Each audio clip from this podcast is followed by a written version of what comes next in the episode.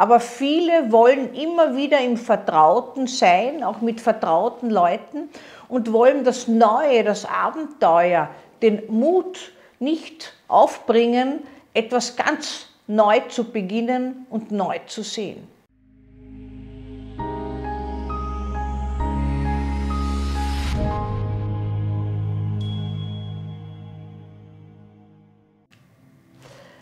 Vom Mut. Der Mut ist etwas, was manchen abgeht. Menschen, die immer in den eigenen Quadrat des Lebens, was ihnen vertraut ist, verharren, äh, können schwierig einen Schritt hinaus machen.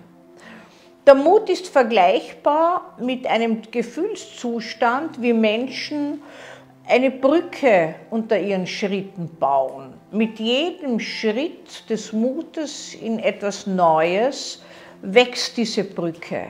Dieses Brückenbeispiel hat der Philosoph Manes Berber gebracht, hat gemeint, es verbindet eigentlich gestern und morgen. Und dazwischen ist unser Schritt, ist der Mut, sich dem Neuen, dem Unverhofften zu stellen. Ich bin immer wieder damit befasst, dass Menschen im Trotz ihres Lebens dasselbe machen. Mit unterschiedlichen äh, Partnern, mit in unterschiedlichsten Situationen, aber letztlich das Vertraute nicht verlassen.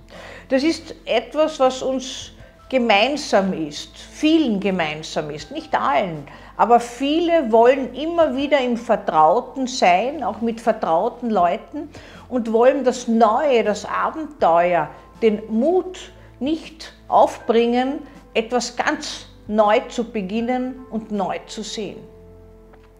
Der Mut ist eine Herausforderung, bringt ungemeine Stärke und Kraft und es kann durchaus sein, dass im mutigen Schritt ein oder der andere Schritt zögerlich erfolgt. Aber zügig voran sollte er gehen und nicht stehen bleiben, aus Angst erstarrt, weil plötzlich das Vertraute schwindet. Es gibt immer wieder Menschen, die abrupt Mut aufbringen, andere retten, eigenes retten, sich selbst völlig neu definieren, erfinden könnte man sagen und von vorne beginnen. Sei es Situationen, die sie aus dem Leben reißen, nach Unfällen, sei es nach Verlusterlebnissen, sei es nach Neuorientierungen, Berufsverlusten oder sonst irgendwelchen Angelegenheiten, die eine Neuorientierung erzwingen. Und dann ist es wesentlich, dass wir auch vertrauen darauf, dass wir diese Schritte schaffen. Diejenigen, die dann in sich zu wenig Halt und zu wenig Geländer, könnte man sagen, haben, die äh, werden dann versuchen, irgendwo hinzufassen und sich anzulehnen und möglicherweise weniger Mut aufbringen wollen, als mehr mitlaufen mit anderen. Aber genau dieses Ja-Sagertum, dieses Mitläufertum, dagegen wollte Mannes Berber sein Brückenbeispiel verstanden wissen.